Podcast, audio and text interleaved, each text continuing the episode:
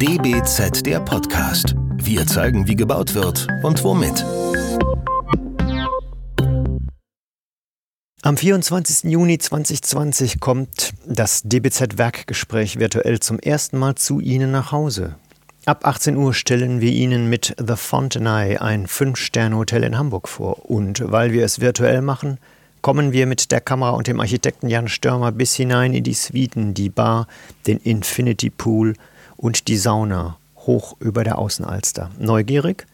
Dann melden Sie sich an unter dbz.de slash Werkgespräch-Fontenay und seien Sie live beim Spaziergang durch eines der ersten Häuser Hamburgs mit dabei. Die DBZ sitzt bei Jan Störmer im Büro und führt Sie durch den Abend. Wir freuen uns sehr auf das neue Format und natürlich auf Sie. Partner des ersten DBZ-Werkgespräch virtuell ist die deutsche Foamglas GmbH. Willkommen zu unserer neuen Folge DBZ der Podcast. Unser Gesprächspartner heute ist Paul Schmitz, mit dem wir uns in den Räumen der DBZ-Redaktion in Berlin getroffen haben. Paul Schmitz gibt sein Wissen über Lichttechnik, Lichtplanung und Gestaltung seit 2009 als Professor für Lighting Design an der Hochschule für angewandte Wissenschaft und Kunst HAWK in Hildesheim weiter. Der promovierte Lichttechniker hat über 25 Jahre in verschiedenen Funktionen bei einem Leuchtenhersteller in Berlin gearbeitet und dabei viele Umbrüche in der Branche erlebt. Parallel zu den beruflichen Tätigkeiten war er über 30 Jahre in zahlreichen Gremien aktiv, unter anderem bei der Normung für die Innenraumbeleuchtung. Sie haben das Thema Lichttechnik über Jahrzehnte beruflich begleitet und über Ihre Funktion in einem Unternehmen auch geprägt. Welche Meilensteine gaben der Lichtbranche neue und wichtige Impulse? Ja, die Haupttreiber kamen eigentlich fast immer aus der Technik. Ich denke da an die Halogen-Metalldampflampe und die Niedervoltlampe in den ausgehenden 60er, Anfang der 70er Jahre. Dann kam die Kompaktleuchtstofflampe, die Kaltlichtspiegellampe in den 80ern die dünne Leuchtstofflampe in den 90ern und seit Ende der 90er meldete sich dann die LED mit der Konversionstechnik an. Ähm, spätestens dann war auch die Digitalisierung der Beleuchtung nicht mehr ungestraft zu ignorieren. Der zweite wichtige Treiber war immer die Politik.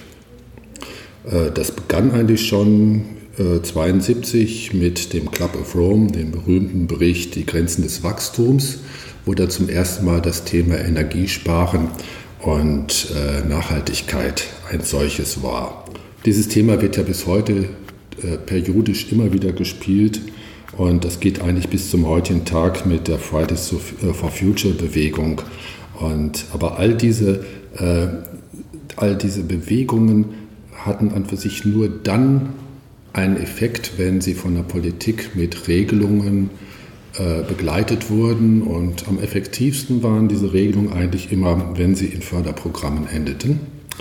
Äh, dann beschleunigte das zweifelsohne die Forschung, das beschleunigte das die Technologie und mit Sicherheit mhm. auch die Planung.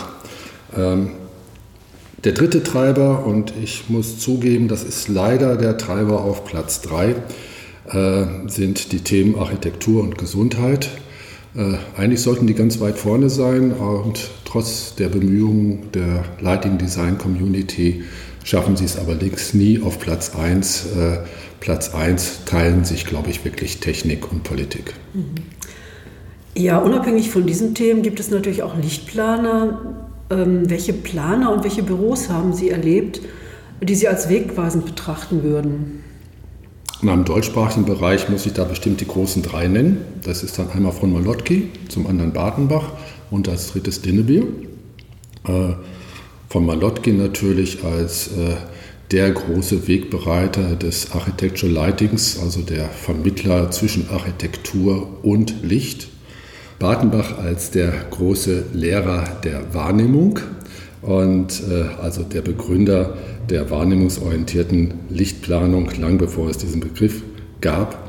Und äh, ja, und Dinnebier halt als jemand, der vom Produkt ausgehend die Planung organisierte und damit auch wirklich Schulen gründete.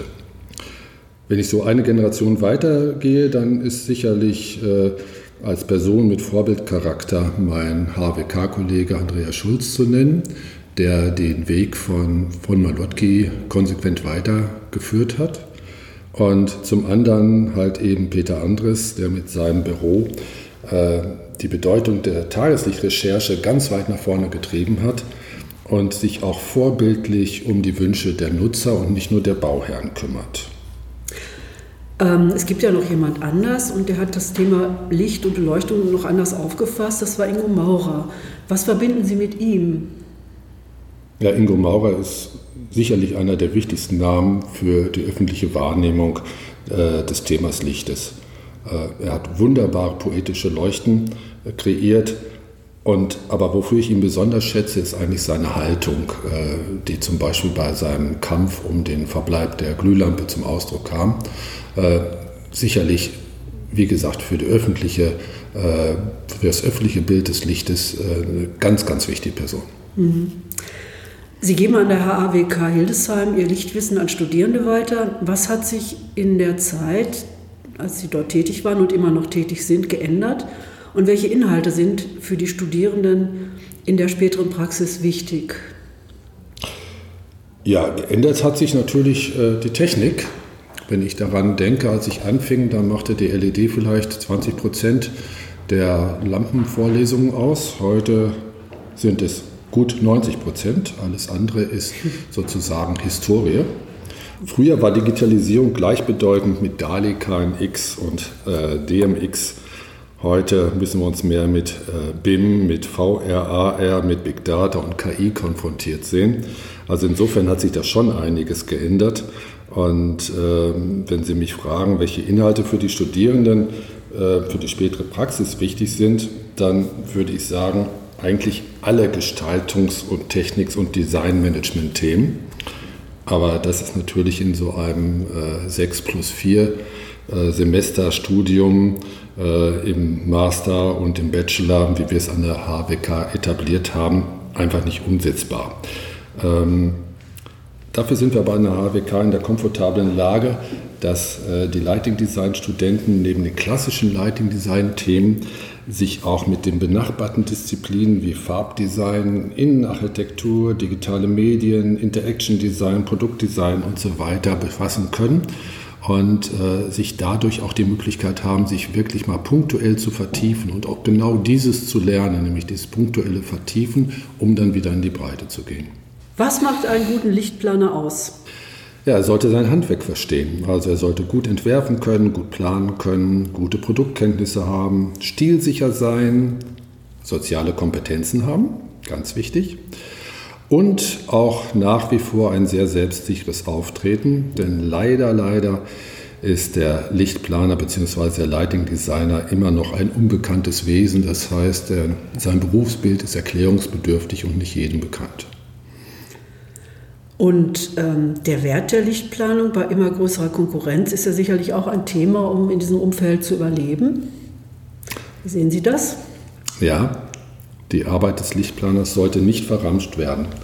Um ein guter äh, Lighting Designer zu werden, sollte man wenigstens zehn Jahre Lehre in Praxis und Theorie hinter sich haben und nicht nur zwei oder drei Wochenendseminare.